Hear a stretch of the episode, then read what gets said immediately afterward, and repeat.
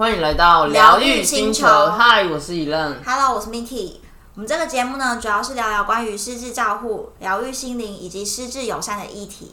因为 Miki 的母亲患有早发性失智，而 Miki 是主要的照顾者。对我照顾资历已经满一年多了，我从完全的照顾小白到现在逐渐上手，这整个学习的历程呢，我们将透过节目分享给更多走在这条道路上的朋友，然后就会提供一些照顾的方法，以及照顾资源的应用，还有心态的调整。而我呢，是 Miki 的表姐，对 Miki 的照护过程中充满好奇，也希望这一问一答中可以用轻松的方式让大家认识失智症。学会用更友善的方式与失智症患者相处。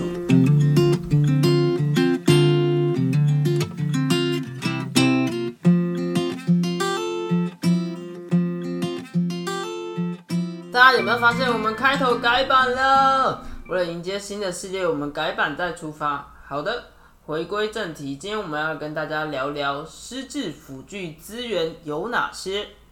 对，这是我们新的系列哦，就是我们新的开始。那为什么我们会开启这个新系列呢？主要是我最近又开始研究了一些，就是可以给我妈穿戴的装袋，做一点功课。对对对。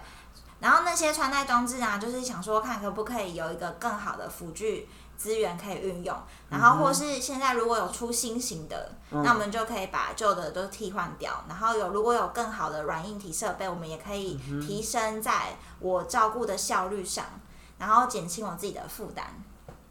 那我先来跟大家分享一下辅具到底是什么好了，因为怕大家搞不清楚辅具两个字是什么意思。辅具呢，就是辅助性科技器具，简称辅具。它其实就是帮助我们在，就是比如说你生病的时候，就是可以恢复或是接近独立自主的正常的生活方式，或者是。帮助照护者在照护的过程中降低照护者跟被照顾者之间的伤害，并协助照护者顺利完成照护过程的工具。我们的就是之前我们有提到，就是都知道说失智症长者他们其中有一种病症，就是他会到处游走。嗯，没错，就是在定向感跟判断力都下降的情况下，是有非常高的风险是找不到回家的路，就是会走失。那这个时候，除非你是二十四小时的贴身保镖，或者是全年无休的那一种，不然你一定是需要使用定位器来协助追踪它的定位，不然先倒下的就一定会是你自己。那定位器其实它有很多种形式，像之前预防走私那一集，Miki 就是有提到过，像是手链啊、项链啊、手表、手机等形式，就要是呃失智症患者的喜好。那透过远端定位的系统，就可以及时找到走失的长者。没错，我们定位的辅具呢，就是真的非常的重要，因为我们家其实一开始也不知道 GPS 的重要性。就是一直到走失的那一天，对，就是有点不见棺材不掉泪啦。其实说我们一直一直以来也有想要买 GPS 的这种类似的这种辅具，但就一在找资料，对，我们就一直在考虑啊，然后比价啊，然后就是一直就觉得说啊，就是之后再买啊，等等再买啊，这样子。对，然后同时我们一开始也不太够认识失智症这疾病，所以没有想到它的急迫性。然后我们又有刚好有。有成本考量，所以我们就优先申请了那个免费的爱心手链。嗯哼，就其实这也蛮重要，但是就是我们就只选了一个不是 GPS 定位的手链，这样没有定位功能的手链。对，然后我们就想说等等等等再买，结果就中标了。就是我记得我们第一次发生走失，我们就整个慌，而且你没有那些定位系统，其实就是很崩溃。对，而且是无迹可寻。嗯哼然后就算你就是你真的去找那种什么监视器呀，调那些都是拍车道，也没有拍到人行道，你都不知道他最后消失的身影到底。对，而且你看到之后，他已经不知道走到哪里了。没错。然后，所以我们就简直就像无头苍蝇，因为我们我们这边东也要找，西也要找，南也要找，北也要找，就是到处乱找，然后就是有一种乱乱枪打鸟的感觉。嗯对，所以我就那时候一直到走失的那天，我们才知道定位的重要性，所以我们就走失就赶快买了一些定位器。对，那所以说当初你在选购这个定位手表的准则是什么？嗯，我们当初选定位手表，其实有考量三个因素，就是第一个，我们一定是看它的续航力，就是续航力的意思，就是说你充一次电大概可以撑多久？对对对，我们这个就是一定会看的，因为在走失的情况之下呢，有电这件事情就非常必要。因为如果你没有电，你就不能及时回传。就是这个失事者他的位置讯息，对，那你就没意义，对，你就失去这个手表功能。所以我们在续续航力这个标准就特别的把关，就我们就会一定会去看它待机的时间，就是能越长越好。那我们家现在呢，就是虽然就是会看那待机时间越长越好，但我们还是会每天固定充饱电，就是有个阴影在。对，因为就算你今天，比如说你的手表是显示五十趴，那我们还是会把它充饱到一百趴，就会想说，万一真的发生什么事，对，它就有多了五十趴的那个扣打，就不会就是在后悔很扼腕说啊，你当初怎么没有冲到那个五十趴？对，搞不好就因为五十趴就找回来了，或是什么之类的，就是你会想比较多，因为你有那个经历，你就不想要再有，就是留下什么遗憾这样子。所以我们家就是每天充饱电，以备不时之需。但是它如果续航力长一点的话，当然是会非常加分呢。对啊，对啊，一定是越长越好啊，这是我们第一个会看的标准。然后第二点呢，就是我们会希望它是手表的功能可以设定电子围篱。嗯哼。那什么是电子围篱呢？就是简单讲，就是设定一个特定的区域范围。那这样子，你就可以得知失智症长者他在离开或进入他常去地点那个区域范围的时间点。嗯哼，就是它会运用 A P P 的推播讯息，的让你随时可以掌控它进出的时间点。嗯哼，举例来讲，就是像我妈之前有提到说，她除了在我们家活动之外呢，她最常去的就是我外婆家。嗯哼，那外婆家呢，就是她。可以把它设定在一个特殊的区域范围。嗯哼那这时候，如果她一出门，然后走了一段时间，进进入了那个区域范围，他的 A P P 对就会跳通知，让我们这个就是嗯后台的这个家属就可以知道他什么时候进入这个范围。嗯哼。那同时你也可以知道他什么时候离开。嗯哼。对。就可以掌握他的行踪，就对了。对，就是就是他进入的那一个区域范围，你可以知道说他什么时候进入，什么时候离开。嗯哼。对，然后如果说你今天长者他有固定到家里附附近的社区据点上课的话，其实你也可以把。那个区域范围就是那个电子围篱的范围设在你的失智据点，嗯这样子其实你就可以知道长者他今天呢到底有没有翘课，还是早退，连这都要掌握。对，因为其实如果他早翘课或早退，就很怕他找不到回家的路。对，所以这个这个功能其实就还蛮不错，而且其实你也可以去。回推他什么时候离开的，就是如果之后啊，就是在报案或是各个情况，就是他的历程就对了，走对，因为你才会知道那个时间，因为你用人脑去回想。哦，对，那个当下应该很紧张，根本什么都不记得。对，所以如果说你的就是电子这些功能，它都会有记录的话，其实对于我们之后回溯或是报案的这些，是有很好依据，对，是很好的依据，这样子。然后我们刚刚讲到第三点考量的因素呢，就是我们想要分享的是除了 SOS 的功能，因为我们其实看了房间很多定位手表都有 SOS 的功能，就是一键呼救的功能。什么是一键呼救？嗯，一键呼救就是说它会设定一个按钮或者是一个就是一个 icon，那让那个长者就是在有什么危急的情况，对他可以按那个按钮去做一个 SOS 求救。是是跟你你就是比如说他的家人求救吗？对对对，然后 SOS 求救以后呢，你的那个后台的 APP，或者是它可以直接让你直接跳到你的手机，就就是用通知你就对，就是，用他的门号直接打电话给你之类的，就是他就会一定会通知到家属，就你一定会知道他有发出这个求救的讯号。但是我们家呢，就是以前都会只看就是 SOS 的功能，但是后来发生失智的话，就是我们有特别在挑选过，就是说除了 SOS 的功能之外，我们其实还需要有一个警报器的功能，或是一个就是可以寻找手表的功能。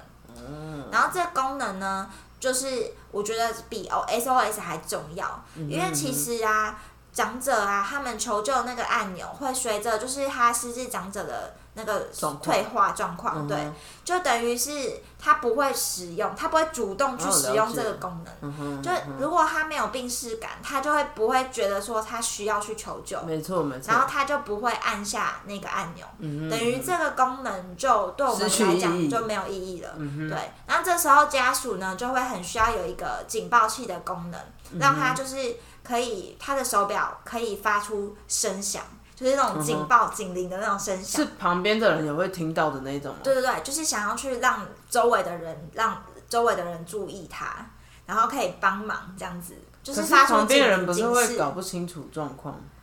嗯，就是。对啊，但是这是一个方式，就是让人家引起关注。那至少有人如果觉得他特别奇怪，可能会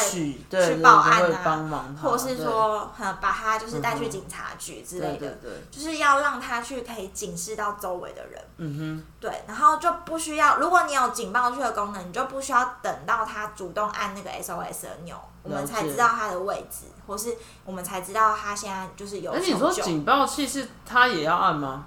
警报器不用，是可以由家属这边控制的。哦哦哦，你说如果说我当我找不到人的时候，对，我就可以按警报器。嗯，最常见的一个情况，就是因为定位器它不会说，嗯，知道什么楼层啊，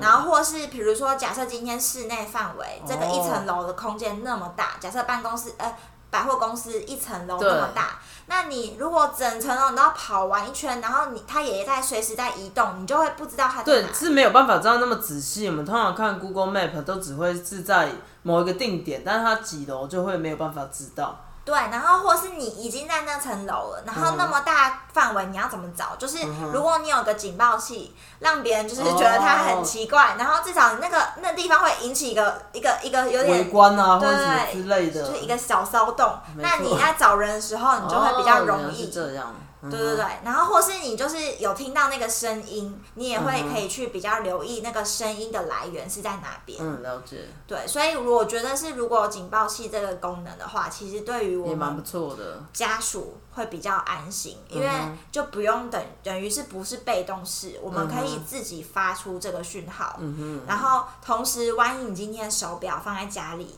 然后呢手表又不见了。那你就可以让他那个警报，就是在还有电的情况，家属就可以按找手表的意思。对对对，就可以去寻找手表。嗯哼。而且像我妈，她很喜欢把一包一包的东西包在一起。所以所以如果她的手表又放在一个塑胶袋，然后又放在一个抽屉，那我们就隔很多层。嗯哼。所以我们就会需要那个警报器很大声，然后就凭着这个声音，然后去慢慢去找到每个抽屉、每个手表在哪里这样。所以你曾经就是有。你之前有定位的东西是找不到，因为它没有发出这种。对对对，我们就是可以分享一个，我们一开始有买过一个就是穿戴的定位项链，然后当时就是觉得它小小一颗很方便，结果呢也是很方便被我妈藏起来，然后我们就找了它，就是有一天不见了，我们就找了它，找两天都没有找到。然后他不会。一开始我们有看定位，就是说哦，他在我们家，就是室内。可是我们家有客厅，又有厨房啊，又有什么房间，所以你根本不知道说他是在家里的哪一个区域。所以我们就等于是就是找的很崩溃。然后我们就又觉得他藏的很隐秘。对，所以我们就根本找不到这个定位器。然后我们当然就是很紧急啊，然后我们就只好又去，就是后来就再去买了一个新的定位手表。就是因为这样子，因为那个后来也没电了嘛，对不对？对，因为一开始你找不到，然后找到最后没电，没电更找不到啊。对，对你你有电就找不到了，没电就是更不用讲。所以反而这个功能也是蛮重要。然后那时候我们就对，我们就很 care 说啊，以后一定要有寻找手表这个功能，否则我们买的可能几千块的手表，那万一被藏起来不见。那其实呢，我们就是会花很多时间在寻找手表上面这样子，所以这个第三点就是要分享给大家说，除了 SOS 的功能之外，嗯，因为其实如果你是轻度的话，SOS 功能其实还是有一定的帮助啦，只是因为我们家的情况是属于中重，就是有点比较偏中度了，所以他没有办法主动去按，那这时候就会很需要有警报器或是寻找手表的功能。好，以上呢就是我选购定位手表的三大标准，那提供给大家参考。刚好呢，我最近上网爬文，又找到了一款预防走失的定位手表，它就叫做 My Angel 玉手表。那它这个智慧手表呢，它除了符合我们上述的三项功能之外呢，它还是专门为失智长者设计的智慧定位手表以及 APP 服务。而我们今天呢，非常荣幸呢，又幸运的邀请到我们台湾大哥大 My Angel 玉手表的研发团队，拍手。那我们请两位呢自我介绍一下。嗨，Hello，大家好，我是黑灯。那我是 My Angel 团队里面。负责客户有一些问题、一些服务，还有一些技术上问题的时候，可以跟他们解释说明的。嗨，大家好，我是 Rachel。那我在 My Angel 团队当中，主要是负责数位行销的推广。那可不可以请你们就是聊聊当初为什么想要就是研发制作这一款针对失智症的手表嘛？Angel 玉手表，或是背后有没有什么小故事可以分享？好啊，因为呢，近年我们有观察到就是人口逐渐老化的趋势嘛。那像我们自己都是三明治的族群，然后可能因为工作啊没有办法时刻陪在父母的身边，所以呢，我们就在呃发想说可以运用科技或者是电信的技术来帮助照顾家中的长辈，而且也有注意到像失智症就占了年长者的八 percent，而且有逐年上升的趋势，所以呢，我们台湾大哥大就自行研发了这支买 N 九的预手表，然后跟它搭配的 A P P 的服务。那我们这只手表主要就是它设计的操作非常简单，那它是只会就是可以显示时间啊、步数，然后做 SOS 的求救，没有其他太累赘的功能，所以非常适合长者来佩戴。那它有一些特点啊，比如说像是多重定位啊，室内室外都可以做定位，然后或者是像 Miki 刚刚前面有提到，它注重的电子围篱，然后警报器可以寻找手表等等，我们也都有设计。那我们也有保留三十天的历史轨迹，可以关心长辈的生活圈。如果他真的走失的时候，你还有迹可循，知道他平常会去哪些地方。那我们也可以分享亲友账号，可以有五个人共同来查看这只手表的定位。而且我们有做到超省电的长待机。对，而且我第一次看到他们的介绍影片啊，就是上网爬文的影片，就觉得他们最厉害的功能呢，就是可以运用物联网技术待机七天诶。七天很长哎，就是真的很厉害。那我想请问一下，什么是 NB-IoT？就是这个很专业的行动物联网技术呢？好，那我们先稍微要介绍一下，像我们一般手机就是用四 G 或五 G 的那个讯号来进行传输嘛。嗯。但是我们的手表，一手表是用 NB-IoT，那它其实叫做载屏物联网。那你可以想象，就是我们一般那种路灯的时候，它叫做智慧路灯，就是时间到了之后，它就会需要打开路灯嘛。所以它它不需要随时上传资料，它只要在固定的时间内上传资料就可以了。那你就会看到说，它的特性其实就不是因为需要随时上传资料。那如果是手机的话，它就是随时定位，你只要打开点开地图，好，它就是定位就会出现在那边，因为它随时在定位状况，所以它比较比较耗电，所以它大概一天就没有电了。但是玉手表它是设定做一般模式，二十分钟上传一次。所以它可以使用大概五到七天左右。那如果你要在二十分钟以内，你还想要知道定位资讯的话，你可以透过里面 A P P 去做定位更新。那我们也可以做紧急模式去让它调整它的上传频率，做成两分钟上传一次。就是真的走失的时候，对，就可以转换模式这样。对，让它变成两分钟上传一次定位，就是让你在紧急寻人的时候可以知道戴手表的位置，能够更新的比较快这样。那我想问一下哦，就是一般市面可能就是需要再额外买那 SIM 卡嘛？那买 Angel 预手表，它需要额外再插 SIM 卡，或者是会可能会产生一些流量的费用嘛？哦，我们这个买 Angel 这支预手表它是不用再插 SIM 卡，其实它里面已经内建 SIM 卡在里面了，所以你就不会再去需要支付一些什么呃额外通话费、额外的什么视讯费用等等的，所以它都是包含在我们那个你去申办当初的费用里面。这样很省钱呢。对对，就不会有额外的费用跑出来啊。那还有一点啊，就是我知道买 Angel 预手表，它就是有个非常特别有学协寻的功能，就是这个功能我非常的惊讶，因为那时候我们在上网，就是就是帮我在找我妈的时候啊，就是我们有特别去邀，就是去找一些协寻的单位。对，然后那个时候就是非常的紧张，然后不知道要找谁帮忙，然后后来是好不容易才查到 FB 有一个什么全国协训的单位这样子，所以如果你们有这个功能，就是真的非常有帮助，对，而且当初如果就是你自己一个人找的话，你其实是非常无力的那种状态，然后有人来帮忙就觉得哇，就是很感人这样子。所以那时候走势的时候，我就有先报警，还是说先上那边？有有有先报警，然后报警，因为我们当初是连 GPS 定位都没有，然后就是完全无对无头苍蝇这样子。那我想问一下，说你们的协巡啊，那个流程大概是怎么进行的？好，那我们因为在产品的设计的研究还有观察中，会发现其实就像 Miki 一样，如果当你真的需要。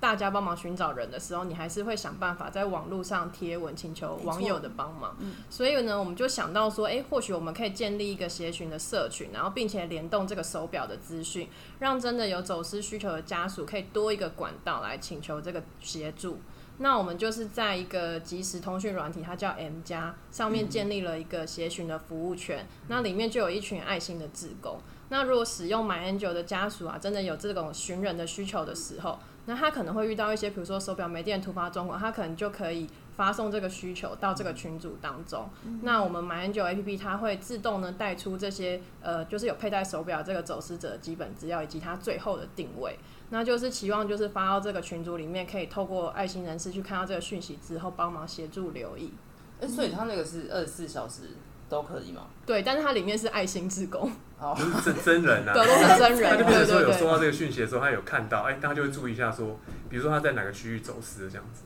对。那你们在做这个产品的过程中，就是有没有遇到什么用户就是给的很不错的反馈呢？哦，用户的反馈其实如果先以产品面来讲，他们有会有一些建议嘛。那其实主要是有一些用户他真的是在照顾失智症家属的时候，他们是。当初没有这没有这样定位产品的时候，他们会压力很大，因为他们可能平常要上班，然后又怕说家里面的对随时说要打电话问说，哎，爸爸妈妈他有没有在家里面？那如果没有的话，他可能就很紧张，立刻冲回家这样子。那我们有时候一位有蛮大概两位用户，他其实是爸爸已经是八十九岁了，那他还是要上班，就是照顾的人还是要上班，所以他买这手表之后，其实他就是让他知道说，哎，爸爸他现在位置是不是在家里面？因为他上班的时候，他如果没有这手表，他不能看，所以他就怕爸爸会跑出去。而且爸爸一旦跑出去，他只要下到楼下，他们住在那种家庭式的公，呃，就是住宅区、社区，对，所以栋都长得很像，都长很像。他只要一下楼，他就不会上去了。他他其实没有离家很远，他只是下楼而已。对对，所以他就有这个之后，像他有一次，就是爸爸已经离开家里面到楼下，嗯，那他其实后面就越走越远嘛。对。那他就看到这个之后，他就很紧张，他说：“哎，怎么爸爸离开家里面了？”他就赶快打电话给他弟弟。然后弟就立刻从呃那时候他是在新竹走失嘛，他弟就从台中然后开车过去找他爸这样子，对，因为他在上班没办法出去找他爸爸，可是他弟弟那时候是也可以看，也可以看，去看，他是用亲友分享给他这样子，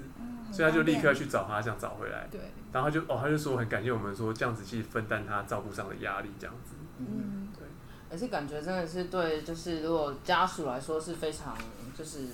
有效的一个工具，那所以这边就是提供给大家购买资讯啊，可以到全台湾的台湾大哥大门市购买，还有申办买 Angel 预手表哦。对，而且现在啊，买 Angel 预手表的月租费只要一九九，就是如果你是绑约三十个月的话，等于手表你就可以零元带走。那如果呢，你不是台湾大哥大的门号用户，像我们家不是，那这样子也可以申办一九九的四 G 方案，那就一样是可以以买 Angel 的服务免月租费，然后真的非常划算哦。